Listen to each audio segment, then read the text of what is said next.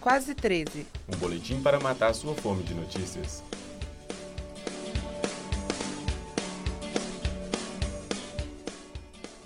Boa tarde, está na mesa o boletim Quase 13. O programa para você, é, para você escutar na hora do almoço. Eu sou Vitor Monteiro. E eu sou o Gabriel Ribeiro. Hoje é quarta-feira, 11 de setembro de 2019. Agora são 12 horas e 28 minutos. Faz calor e faltam 104 dias para a ceia de Natal. Homicídios caem, mas a polícia mata mais. CAPES congela bolsas por falta de verbas. BH tem 63 casos de sarampo sob investigação. Governo apresenta proposta de imposto sobre movimentação financeira. Receita de bolo.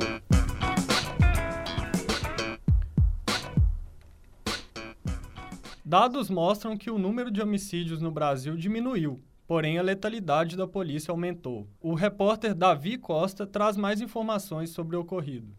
A Associação Sem Fins Lucrativos divulgou ontem dados que demonstram que a letalidade policial teve alta de 20% em 2018 em relação a 2017.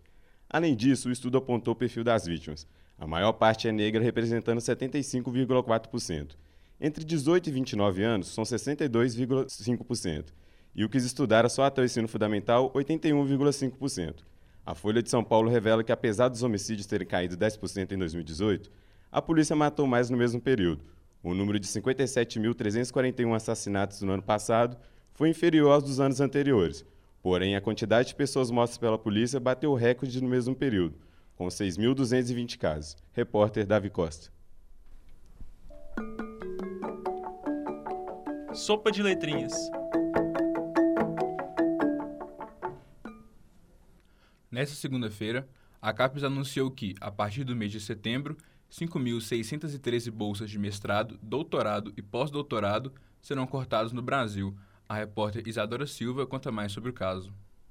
Boa tarde. A CAPES, órgão vinculado ao MEC, vai fazer terceiro corte neste ano. Ao todo, a CAPES vai deixar de oferecer cerca de 11 mil bolsas, novos pesquisadores não vão ser aceitos neste ano. O MEC divulgou que em 2020 o órgão só terá metade do orçamento de 2019. O CNPq também suspendeu a concessão de novas bolsas e os atuais bolsistas correm risco de não receber a partir de setembro.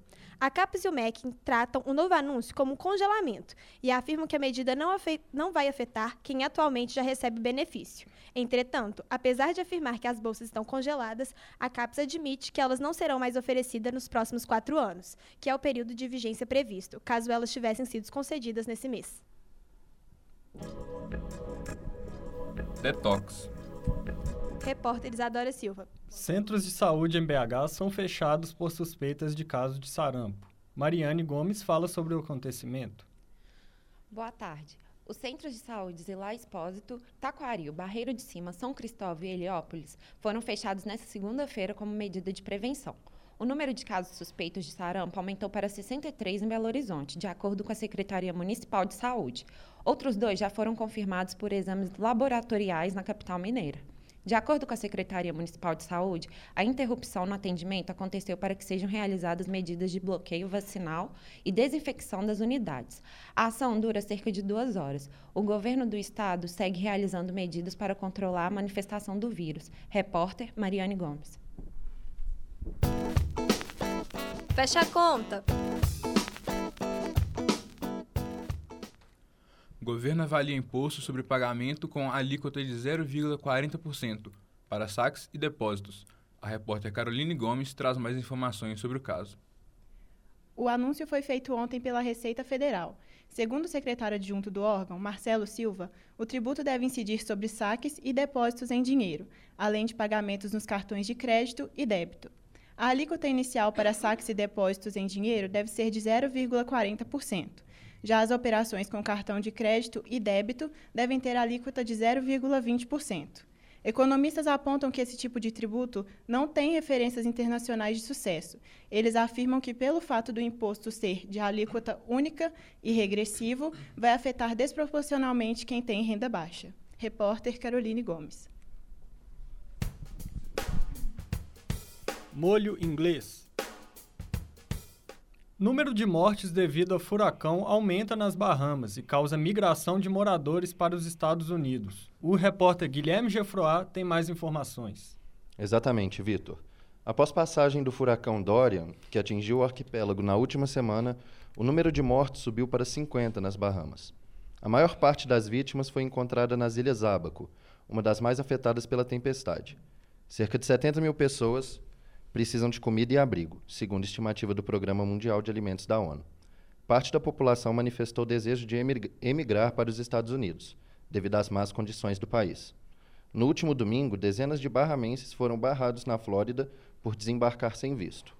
Um número crescente de congressistas americanos pede à gestão de Trump que suspenda as exigências de visto para facilitar a reunião das vítimas. O governo dos Estados Unidos ainda não se pronunciou sobre. Repórter Guilherme Geoffroy. O Brasil foi derrotado pelo Peru por 1 a 0 em amistoso realizado na madrugada de ontem para hoje em Los Angeles, nos Estados Unidos. O gol da vitória peruana foi marcado pelo zagueiro Luiz Abram, aos 40 minutos do segundo tempo. O jogo marcou o um reencontro entre as equipes finalistas da Copa América deste ano. Neymar entrou em campo apenas no segundo tempo, mas não conseguiu ajudar a evitar a terceira derrota do técnico Tite no comando da seleção. Os próximos compromissos do Brasil são os amistosos contra Inglaterra e Polônia, no começo de outubro. Chips. Apple anuncia lançamento da nova linha de iPhones. A repórter Ellen Fanny conta sobre a novidade. Boa tarde. O lançamento aconteceu nesta terça-feira com preços que variam entre 699 e 1.099 dólares nos Estados Unidos. O iPhone 11, 11 Pro e 11 Pro Max chegam ao mercado no dia 20 de setembro. A pré-venda se inicia no dia 13. Além dos telefones, foram anunciados o Apple Watch 5, o novo iPad de 10,2 polegadas e o preço do serviço Apple TV Plus, espécie de rival da Netflix. Na conversão do dólar de hoje em reais, o preço do iPhone 11 ficaria em cerca de 3 mil reais, valor livre de impostos. Já o modelo mais caro do Pro Max custaria 4.800 reais. Repórter Ellen Fanny.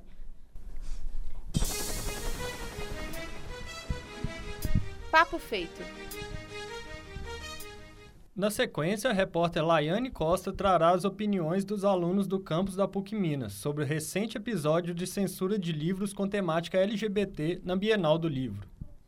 Então, Vitor, como você citou, estão acontecendo episódios de censura a materiais com conteúdo de diversidade sexual. E apesar de alguns serem a favor, a maioria dos alunos discordam dessas ações. William Martins, publicidade. Nesse governo atual, a gente está tendo uma censura muito grande com material que tecnicamente não prejudica ninguém, obviamente, porque a gente precisa de representatividade. Luiz Gustavo Gurgel, jornalismo sétimo período. Bom, essas censuras e também algumas tentativas que principalmente o governo federal e o governo do Rio de Janeiro estão fazendo, só serve para mostrar o quão retrógrado todo esse movimento conservador é. Oi, meu nome é Kevin, eu faço RI. Eu acho que a censura é ruim porque as pessoas têm o direito de saber a verdade sobre tudo. Até as coisas que são mais moralmente pesadas, elas deviam, deviam ser liberadas para todo tipo de público, exceto para as crianças, meu nome é Álvaro Augusto, eu faço relações internacionais e estou no primeiro período. Uhum. Acho que explorou demais a questão LGBT, então acho que já, tá, já tem uma representatividade muito grande. Eu não acho que eu não acho que vai fazer nenhum problema com essa censura. Salpicaço. Confira agora um pouco da programação cultural e musical de Belo Horizonte dos próximos dias. Boa tarde a todos. Nesta quinta-feira, BH receberá uma das mais belas vozes da música brasileira. A cantora Elba Ramalho se apresentará no Cine Teatro Brasil Valorec. O valor do ingresso é de 60 reais e a meia entrada é 30. Já no sábado, dia 14, terá show dos Racionais MC em turnê de comemoração de três décadas de carreira. O evento é a partir das 22h30 no Quilômetros de Vantagens Hall, com ingressos a partir de 48 reais. Além de shows, tem muitas outras coisas acontecendo por aí. No sábado à tarde, tem o primeiro evento cervejeiro LGBT do Brasil, realizado pela Absurda Beer em comemoração aos seus 10 anos de existência. O evento será na Praça da Orquestra Filarmônica de Minas Gerais, com valor de entrada a partir de R$ 3,50.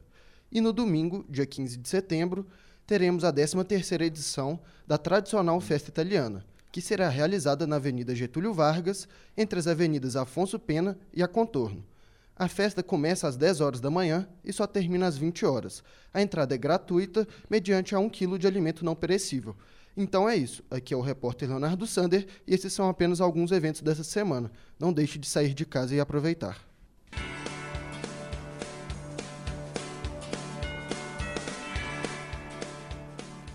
E para terminar, segue a receita do dia.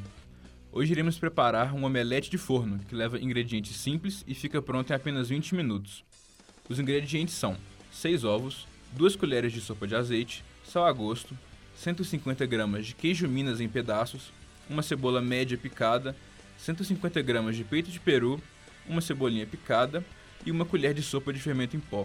O modo de preparo: leve à batedeira os ovos, o azeite e o sal e bata até crescer. Desligue a batedeira e acrescente todos os ingredientes restantes e, por último, o fermento em pó. Misture tudo com uma espátula. Despeje essa mistura em uma forma untada. Então, de preferência, uma forma pequena para que o omelete cresça. Leve ao forno pré-aquecido a 200 graus por aproximadamente 50 minutos. Sirva com uma salada ou arroz branco. Ficamos por aqui com a primeira edição do Quase 13. Esse boletim é uma realização dos alunos do curso de jornalismo da PUC Minas. A produção foi de Bruna Bentes e Luana Dias, a edição de Bernardo Vidal e Rafael Carvalho e a técnica de Estevão Neto. A supervisão é da professora Yara Franco. Agradecemos a audiência, um ótimo almoço e até a próxima.